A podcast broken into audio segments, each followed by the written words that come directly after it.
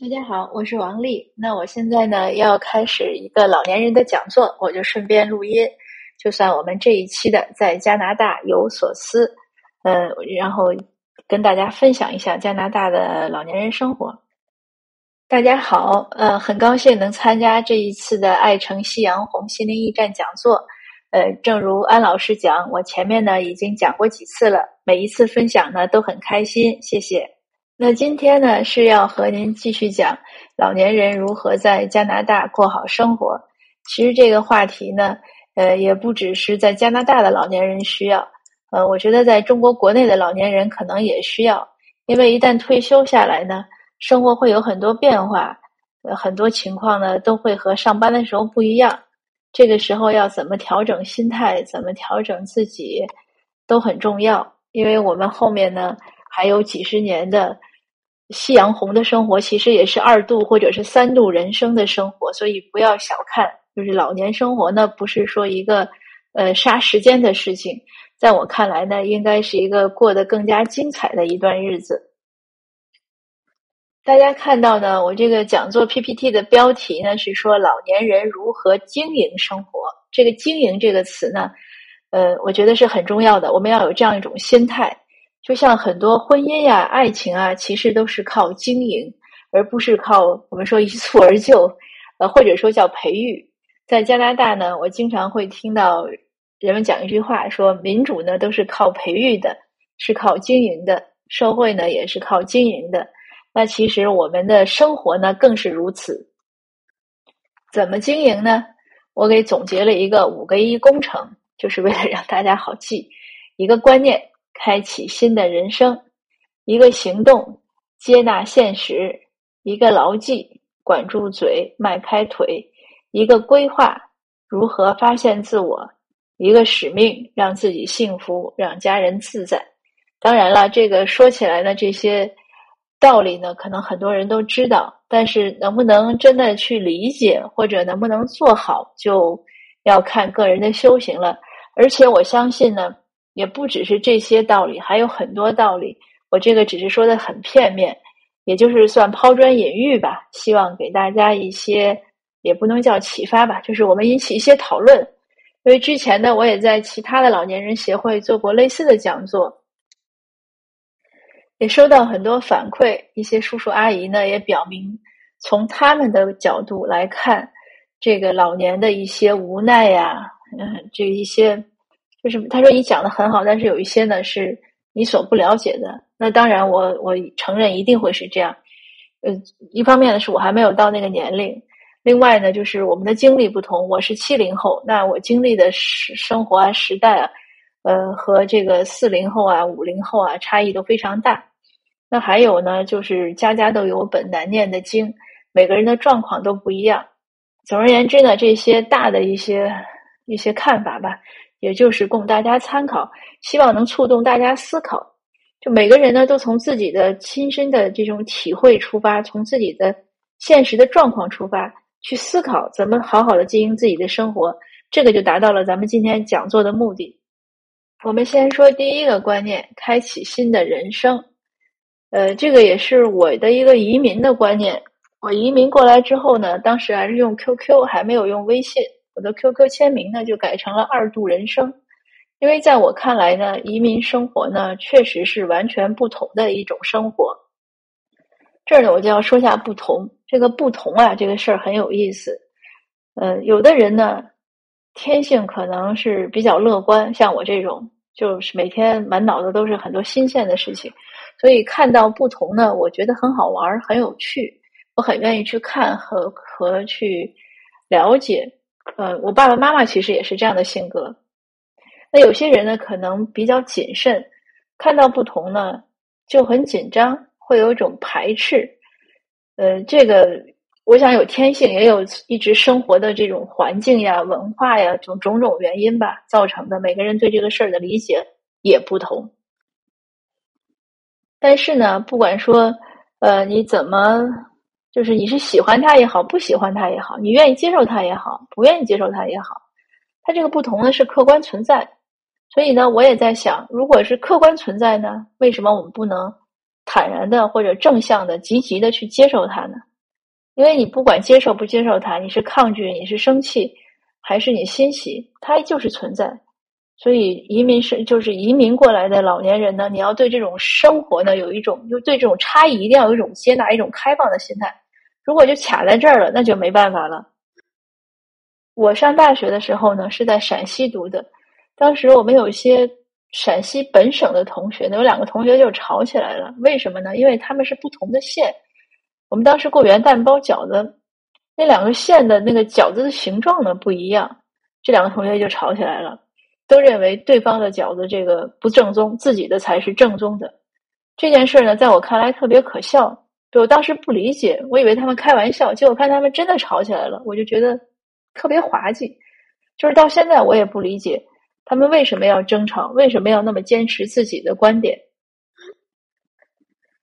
你要知道，这个世界上是千差万别的，相同的事情反而很少。即使是一个家庭。对同一件事的看法也往往不同。就是一个家庭，像我们家，那吃吃吃酸、吃吃辣、吃咸、吃淡都不一样。有一次我先生做菜，他放了一个从来没放过的调料，他和小孩呢都觉得坏了，这个味道不好。哎，我吃的就很香。后来那盘菜呢就都归我打扫了，这就是一个不同。那我有时候经常做出来一些菜呢，都被他们称为黑暗黑暗料理。他们就认为我在乱做，但是我真是诚心诚意的说，我不是乱做，我觉得就是那样做很好吃。所以，就是你要知道，不同是天然的。当你不抗拒一些事情的时候，你会发现，哦，是原来他也不是那么不能接受。所以，而且第二个呢，对一些退休的人来说呢，就是退休前后的生活也不同。这个之前我看我外公就是这样，我外公。呃，四九年以前参加革命，然后一直一一生就是全部都是为国奉献。干部南北上，他去北边；干部南下，他去南边。就一个家庭，他几个孩子都是流落在各个省，因为都是工作嘛。他调动孩子已经成家了或者上大学了，就走不了。总而言之，他是为这个呃革命建设工作奉献良多。他上班的时候也是兢兢业业、两袖清风，特别严肃认真。嗯，就是真的是那个年代的那种好干部。嗯，但是呢，一旦退休之后，我当时看着他，就是一年多来，他很不适应。嗯，那个时候我上中学吧，我能看到我外公就是他不开心。呃，虽然他的涵养很好，嗯，他不会显露，但是也能看到他是有种忧郁感。那后来呢，我外公也。他其实个性还是很强，很，嗯，很积极的。他就给自己找事儿干，嗯，他练毛笔字，然后他写书，他也练气功。他写什么呢？他写《红楼梦》诗词赏析。这个对他来说是个非常大的挑战，因为他上大学的时候学的是经济，根本和文学没有什么关系。还有呢，他查字典呢，他学的那个拼音都是。呃，最早的那种就不是是注音符号。我记得他当时在我们家住的时候，墙上贴张纸，就是注音符号和拼音对照。因为我们从小都是学拼音，所以我还觉得，哎，我说我外公好好好玩啊，连这个都不会。他就一点一点学着。他当时可能都是最开始是查四角号码那种字典，后来学查拼音，一点一点查，一手一手识注。而且当时你想，八十年代也没有电脑，就是拿纸和笔写。钢笔纸字在稿纸上写一页写非常辛苦，但我觉得他很了不起，他就是真正的接纳了这种不同，就是非常好。他认识到这样的不同，所以就是我刚才说，他完全是开启了一个新的人生，做他呃从来没做过的事情。这样呢，我觉得这个人生呢，你就没有浪费时间。我外公当时退休的时候是六十岁，那他去世的也比较早，但是在他的。有生之年呢，他基本上完成了他的那个著作，当然最后出版呢，还是又花了一些时间。不过他没有虚度他的人生。那我们就讲这个一个行动，就是我刚才说接纳现实。你要知道，你要开启新的人生了，生活有很大不同。那对于移民来的老年人来说呢，可能要有两个现实要接纳，当然也不止两个。我这只是做一个两个的，一个是说我刚才讲，你来了西方社会，来了加拿大。语言有差异，呃，文化非常陌生，习就习文化习俗都不同，而且和谁都不认识，这是个很大的呃变化。尤其有些人如果原来住在家属院或者多年的小区，那街坊邻居都认识，去哪儿买东西都方便，都知道什么店卖什么。那这个或者说吃油条必须要吃谁家的，它都有规律。那来了新地方呢，整个生活呢全都不一样了。那还有呢，很多老年人呢移民来加拿大呢，都是团聚移民，就跟孩子来团聚。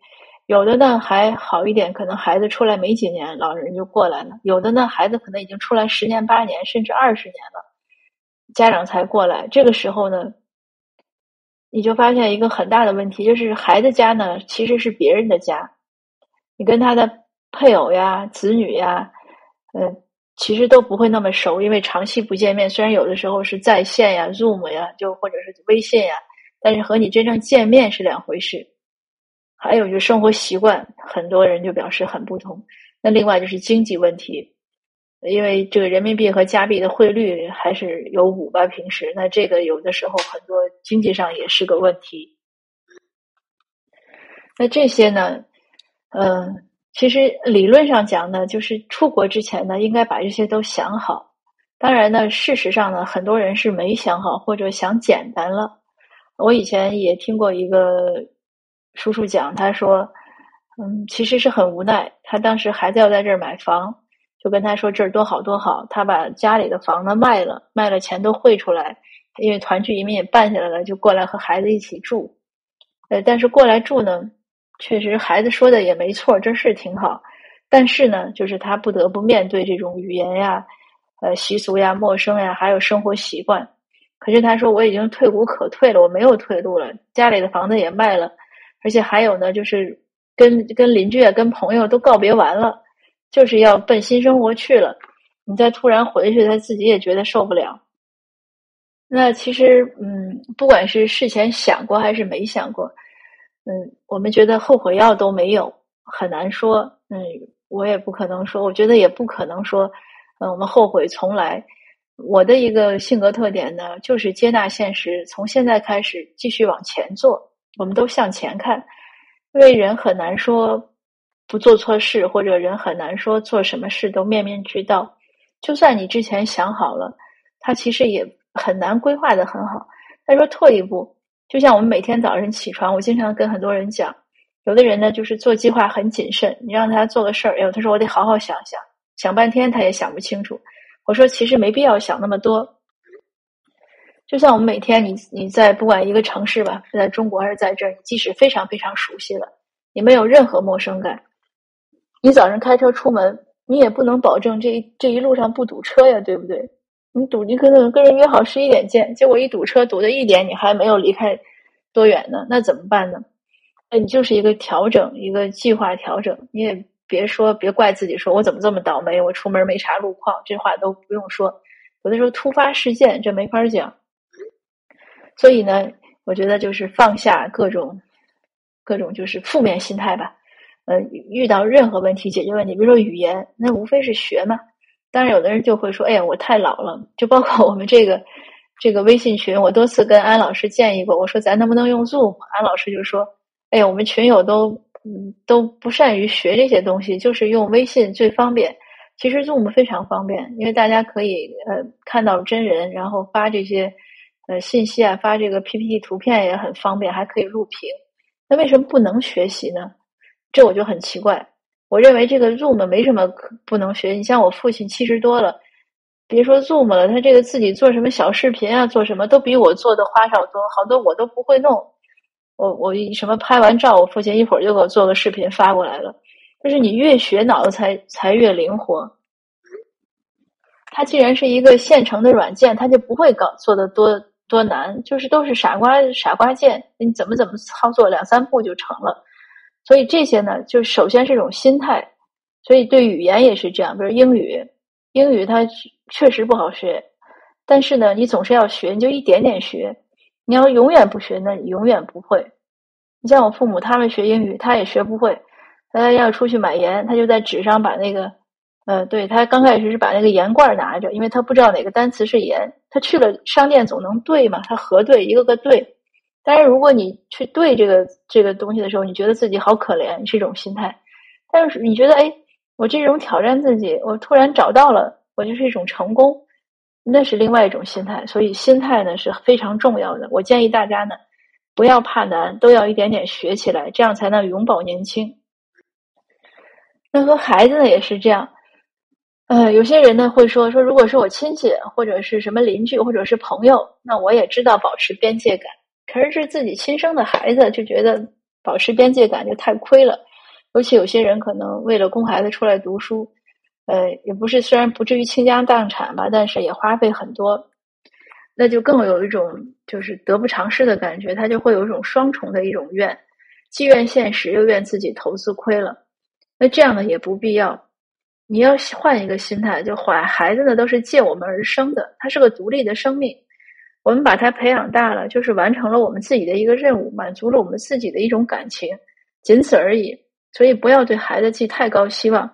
当你不寄太高希望的时候，他做什么你都觉得挺好，他总比邻居对你照顾更照顾的更好，对不对？那有的人就说说，哎，你这样说呢是对，但是谁受得了呀？那就是自己的孩子嘛，自己就是想要求。反正就是这句话，就是你可以要求，但是他肯定做不到，他做不到你就难受，对不对？所以还不如就是放松要求。今天我下午见到一个学佛的朋友，他还讲，我说你修佛在修什么？他说就是破除我执，啊，不要什么事儿都觉得就是我要认为什么是我的，我怎么？你如果把这个我执这个观念破除了，放松了，你会发现这个世界日子会好过得多。这个话不管是说。阿 Q 精神啊，还是精神疗法？你总是要理解，你不理解，一定要去我执，那自己不痛快，就是这么简单一个道理。就好像我们说，我一会儿讲下一个问题，就好像说糖尿病，它就是少吃多运动，一定反其道而行之，它就好不了。对，下面这个就是一个牢记：管住嘴，迈开腿。这个其实是。糖尿病的最佳疗法就是管住嘴、迈开腿，少吃点多动点糖尿病就能防治，而且有可能会逆转。这个我们生活也是这样。那大家也都说了，就是少管事儿，对孩子的事儿啊少管，因为一个是这边呢，他很多人和人有边界感。嗯，我们国内有一些习惯，好像觉得很无所谓。有一件人说：“哎呦，就是这怎么今天穿这件衣服呀？这不好看，你这太胖了，你得穿黑的，你不能穿白的。”或者白多容易脏呀，或者是买个东西说：“哎呦，你这买贵了吧？我昨儿买的多便宜啊！”就是我们国内有的时候这种话呢，就随口就说，呃，你说：“哎呦，你怎么又胖了呀？你得多注意点。”我们都觉得是掏心窝子的话，是为人好，但是在这儿呢，人特不爱听，千万别这么说。呃，那更何况对孩子也是这样，对孩子是这样，对孩子的孩子，他生在这儿、长在这儿的，他更是这样。所以他这边呢，和我我自己感觉，加拿大和中国的文化很人和人之间很大的一个差异就是边界感，所以少管事儿。呃，这个是一定要一定要提醒自己，这个不是委屈自己，这是应该的。我们确实有的时候国内一些风气确实不好，嗯，我个人觉得我自己也很难接受。你少管事儿之后呢，你都看到别人的优点，对你自己的进步也有好处。因为你多管事儿的时候，你看到都是别人的缺点。那天天看别人缺点有什么用啊？你自己有咱自己的缺点，咱咱知道吗？所以呢，还不如花点心思用在自己身上，对吧？那你接着呢，就多社交。这边当然有很多同龄人啊，然后他有很多协会，呃，有中，因为我想阿省也应该有中侨互助会，或者有很多其他的华裔的协会，呃，稍微官方的呀，或者是民间的呀，同乡会呀，多社交，多去做义工。做义工是个非常好的机会，又锻炼身体，嗯，又能长见识，还能呢心情愉快。因为当你做义工的时候，很多人都感谢你，你自己也感觉到是一种奉献和付出。这样的人其实比索取更容易感到愉快。还有呢，我们辛苦一辈子了，应该为自己多想想，多想想是怎么想呢？你我刚才讲多学习。多学习，多学新知识、新技能。咱先把 Zoom 学会，好不好？争取下次再让我讲的时候，咱就用 Zoom。啊，咱先多学习呢，呃，这样头脑能灵活，而且能看到更多的世界。这个世界呢，虽然是五彩斑斓，可惜我们每个人呢，其实只能看到一点点。所以我就有经常有一句话，就是世界就是你的世界，就是世界有多大，其实就是你的眼界有多宽。为什么有人说井底之蛙呀，背井离乡呀，就是或者一叶障目呀？那有一个心理学家叫阿德勒，他就说：“他说这个世上没有人生活在客观中，每个人都生活在自己的主观世界中。那我们所能做的就是多学习、多观察、多拓展自己的主观世界。不管我们现在五十岁、六十岁、七十岁、八十岁。”其实对这个世界真正的这个世界的了解是非常非常有限的。那还有呢，有两个事情一定要做：做自己想做的事情。每个人都有自己的愿望，呃，你每天都有自己的喜好，你想干嘛，你就只要不妨碍别人，对自己的身心有益，你就去做。你想种花，你想去走路，呃，你想唱歌，呃，你就想做烘焙。呃，你想整理家，就是你想干嘛，你自己干点想干的事儿，不要太顾及。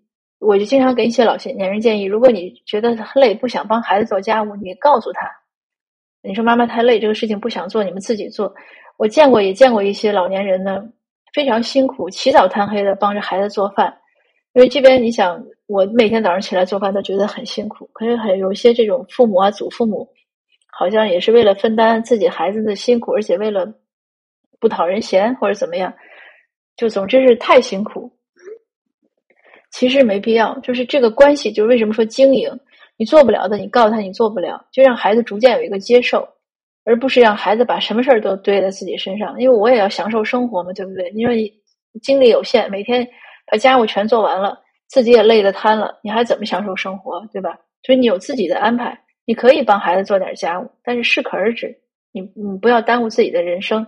你过来是安度晚年的，你不是过来当当仆役的，对不对？所以这个观念自己要要调整，而且人和人的关系都是相处处出来的。你有一个边界，你有个底线，你有个规则，你要告诉他，要不然他猜不到。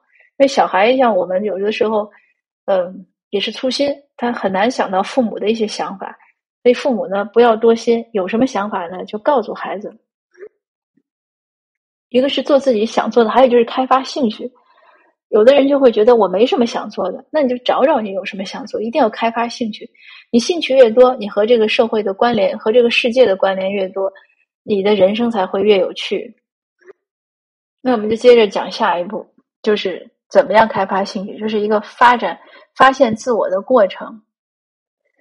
嗯，这是一个发现自我的过程，因为我们每个人呢，对自己的认识其实都比较有限，对自己的性格特征啊，呃，优势劣势啊，然后潜能啊，尤其是潜能，这个一定要去好好开发。我们听过也很多故事，有一些老婆婆可能很六七十岁开始学认字儿，然后就开始写故事、写小说，还有会画画的，对不对？都听到过。我还见过跳钢管舞的那个报道，还有见过六十岁退休练瑜伽，结果练的那个体型比少女还好。总而言之，每个人都有自己无限的潜能，这个一定可以去开发。你想开发自己，就是敢想、学习、敢做。这个学习呢，我们一再强调，因为你不管要什么新技能、新兴趣，都有个学习的过程，不学习是不行的。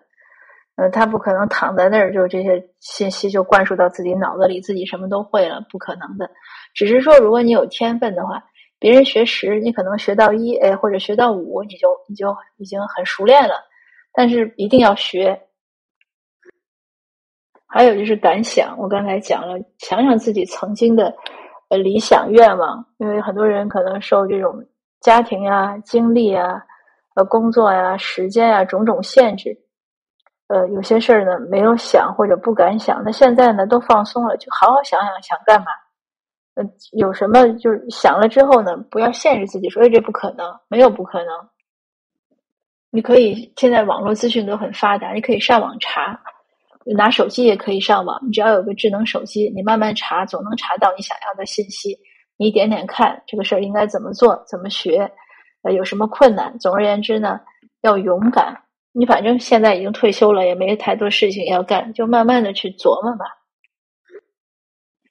一方面是发现自己没有实现的这些兴兴趣，然后重新鼓起来自己曾经的理想；还有就是给自己竖起新的梦想。就这三点，你一定是可以找到一点的。你相信？嗯，不要怕。就年轻的时候，或者说以前退休前，可能是一种状态。那我们刚才说了，二度人生了，甚至三度人生了，就要和以前活的不一样，要以自己为傲。我还有认识一个阿姨，嗯，她是过来之后呢，她是信了基督教，她也很开心，而且就开始参加呃，应该是老年模特队吧，很忙的。嗯，我说有一次，我说阿姨，我们什么时候约吃个饭？她说我有，最近很忙，最近过节，好多地方都请我们去表演。就是他以前绝对没有想过，嗯，他会过这样的生活。后来以至于他小孩、他孩子一家人都回流了，他自己留在加拿大，他也就开车只只会在一个小区，就是一个区域内开车。嗯，他也不怕，他英语当然一句也不会，但是他一点也不怕，他觉得就是自己信心满满。所以说呢，我们就牢记自己这个使命，就是让自己幸福，让家人自在。呃，自己幸福这个当然很很理解了，我们人活着都是为了幸福快乐嘛，绝对不是为了受苦受累，也不是说我们当然提倡付出啊奉献。但是付出和奉献的这样的，他的最终目的呢，还是为了自己幸福和快乐。呃，吃苦受累呢，只是一个过程，不是必须的。这个也是我们有些华人家长教育孩子，总觉得孩子要吃吃得万般苦，才能作为人上人。结果就有的时候最后就变了方向了，就变成让孩子以吃苦为主了。这个也是很奇怪的。那其实这种观念呢，我们自己都可以调整一下，就是这个。退休生活以后，我们怎么能让自己幸福？但是同时呢，一定要让家人自在。无论你是不是跟小孩住在一起，呃，还是跟伴侣住在一起，或者怎么样，不能我行我素。这个也是我们有些华裔不太注意的。比如说，他们会觉得，嗯，加拿大是个多元文化的国家，他们就不愿意承认这有主流文化。这个我觉得很奇怪。我说他欧裔来了一百五十多年了，华裔当然也来了这么多年，但是华裔人口毕竟少。就像我们说入乡随俗，或者说大家从国内不同的省过来，那每个省都有自己的习俗。然后，再说了，中国是五十五十六个民族，五十六朵花，但是肯定是以汉族文化为准，因为汉族人最多。那其实加拿大呢也有类似的情况，呃，我们要多了解这个地方的文化呀、法律啊、习俗呀和一些观念，我们可以。不接受，就是说，应该不要不接受，应该不是说要去，一定要学，就是要去跟随。比如说，他吃西餐，那你吃不惯也可以不吃，但是你知道他的食物中那种奶酪呀、呃奶油啊、黄油的成分要占很大比例，糖就很多。所以呢，你至少，比如说去买点心的时候，你别期望能买到不甜的，它都齁甜，因为它对这个东西的糖的这种呃摄取量是非常量非常大的。我举这个例子，就是告诉你，就是我们知道他这边的一些已经存在的至少一些事实，这样呢，我们才能有一个心理预防，然后有一个一个理解。其实有一个理解，就换或者换一句话，换个例子，你可能认识一个呃新人邻居，他给你端来一碗汤，送你一碗汤，结果这汤呢，你可能吃着很怪，因为都是奶油的味道，不习惯。但是你知道，这是他不是为了难为你，就是这就是他的这种。饮食习惯，呃，了解这个社会呢，还一定要有一个注意一个问题，就是一定要关注时事，否则你很难了解这个社会。比如说现在，呃，卡阿阿省也有，B C 省也有，那当然安省渥太华更严重，就是卡车司机在抗议，有些人对他们的抗议呢是嗤之以鼻，完全否定。但是你要知道，就是。呃，不管我们不评论他这个事情对不对，但是他为什么会产生？呃，为什么有那么多人跟随，有那么多人要给他们捐款？他为什么那么坚持，冰天雪地的待了三周了？这是有他文化的原因的，所以要多关注时事，避免自己的观点呢一边倒。那当然了，大家可能看英文新闻是有困难的，那中文的那种叫这个微信吧，或者什么。也多看多方面的，有的时候当然这个社交媒体会有这个问题，就是你越，比如说 A 和 A 观点和 B 观点，呃是非常相反的两个观点，你越赞同 A，你看到的 A 的新闻就越多，你就会越觉得 A 就是这个事情的真相。其实呢，另外一拨人呢看的完全都是 B，他会觉得 B 是这个事情的真相。那怎么能避免这样的一种盲目呢？我觉得就是多看，然后多想。所以呢，就是关注时事呢，也和我前面有讲的一样。要关心，然后要尽量的去多想、多体会、多分析，不要一边倒。就是尽量避免自己用以前的一些有色眼镜啊，或者自己的一些以前固定的观点去套这件事情。要如果总是套一个用固有的想法去套一个新的事情，那你看世界上所有的事情还跟原来是一样的。呃，第二个就是我刚才有讲，我们要多做义工。你做义工的时候呢，是一种奉献，一种付出，但是也是很开心的，而且是一个很好的社交的机会。